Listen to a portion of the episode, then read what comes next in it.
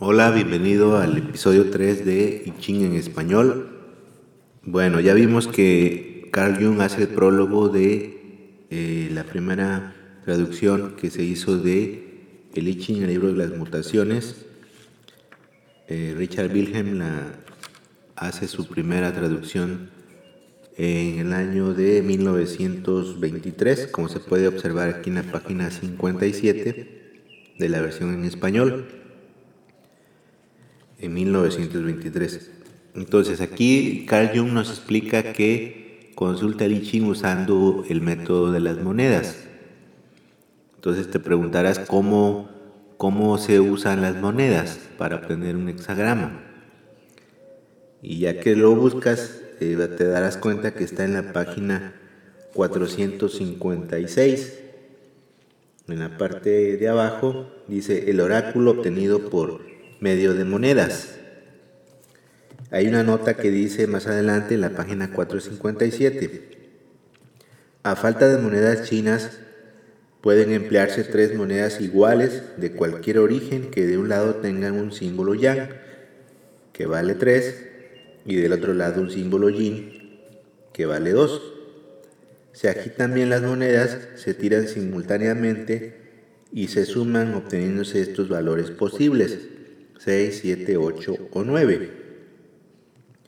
6 es trazo quebrado mutante, 9 es trazo entero mutante, 7 es trazo entero no mutante, 8 trazo quebrado no mutante.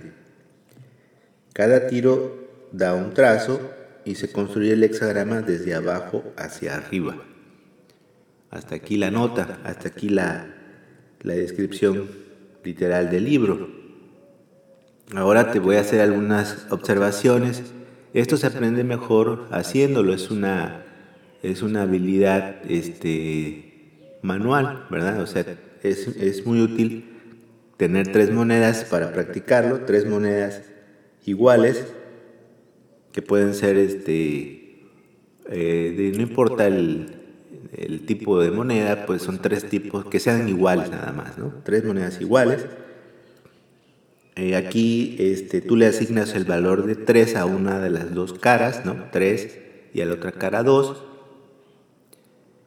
Entonces, este, nada más asegúrate de anotar a qué le estás dando el valor de 3, a qué cara, a cuál de las dos caras. Aquí te recomienda que sea la cara yang.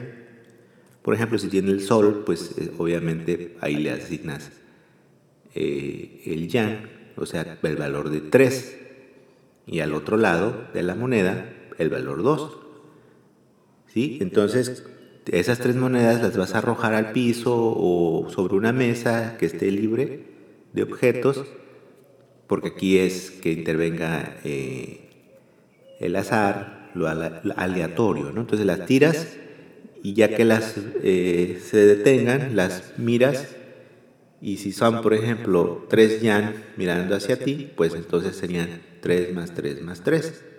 Entonces, 3 más 3 más 3 nos dará 9. Esa es una posibilidad. La otra posibilidad, por ejemplo, es que las tres, las tres monedas este, se detengan al caer cuando el yin esté hacia arriba, entonces sumarás 2 más 2 más 2, o sea 6. Y la otra posibilidad es que sean dos yang y un yin, o sea 3 más 3 más 2, o sea 6 más 2, 8. O bien 2 yin, por ejemplo 2 más 2 y un yang.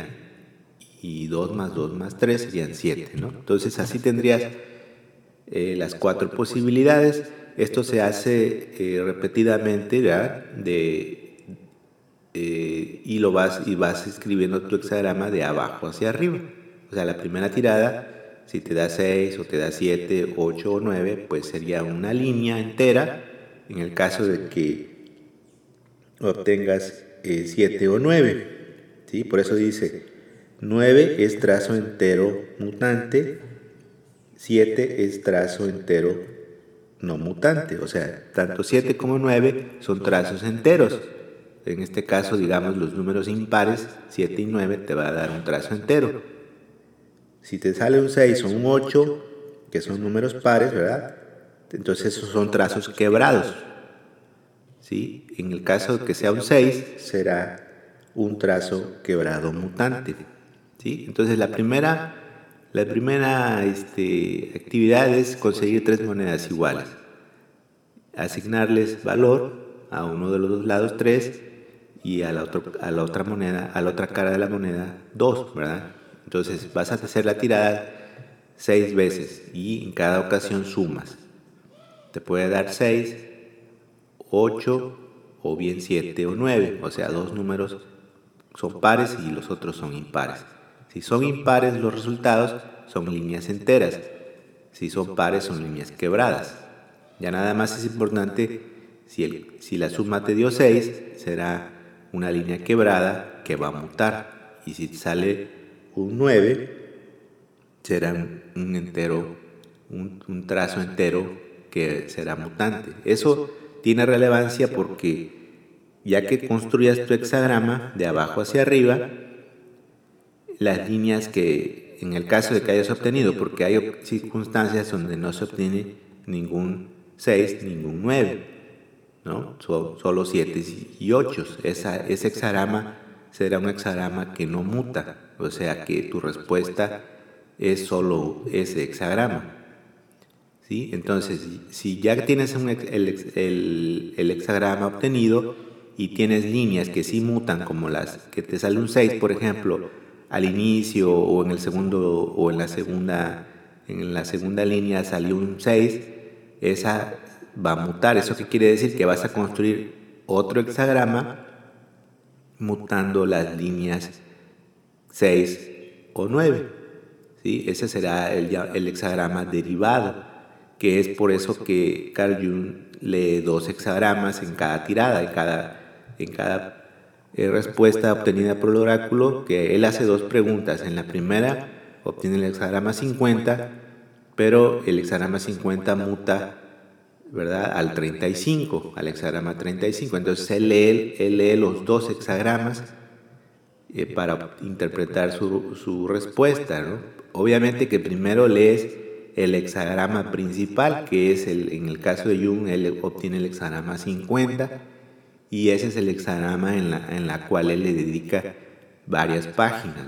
O sea, es importante este, aprender aquí del maestro, ¿verdad? Hay muchas, muchos aprendizajes ahí eh, que es bueno este, eh, identificar, ¿verdad? O sea, que él dedica un buen tiempo a interpretar el hexagrama principal, porque pues ese es el hexagrama que obtienes, ¿no? Entonces el hexagrama eh, principal.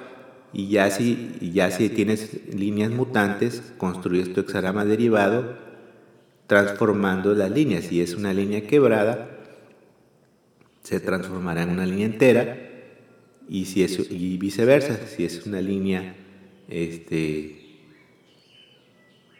entera se mutará a una línea quebrada y así y las que no los para los valores 7 y 8 se mantienen iguales y de esa forma tú obtienes tu hexagrama derivado que también eh, se incluye en la interpretación verdad y este obviamente que los dos hexagramas eh, son diferentes de entrada verdad porque no son este son 64 hexagramas y cada hexagrama tiene sus, sus características, ¿verdad? O sea, la respuesta se complementa con el hexagrama derivado. Ok, entonces hasta aquí el método de las monedas.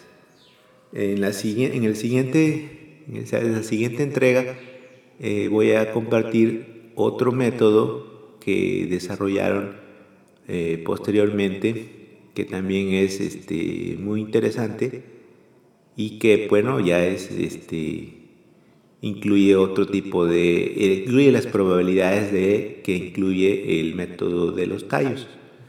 Hasta aquí el método de las monedas. Gracias.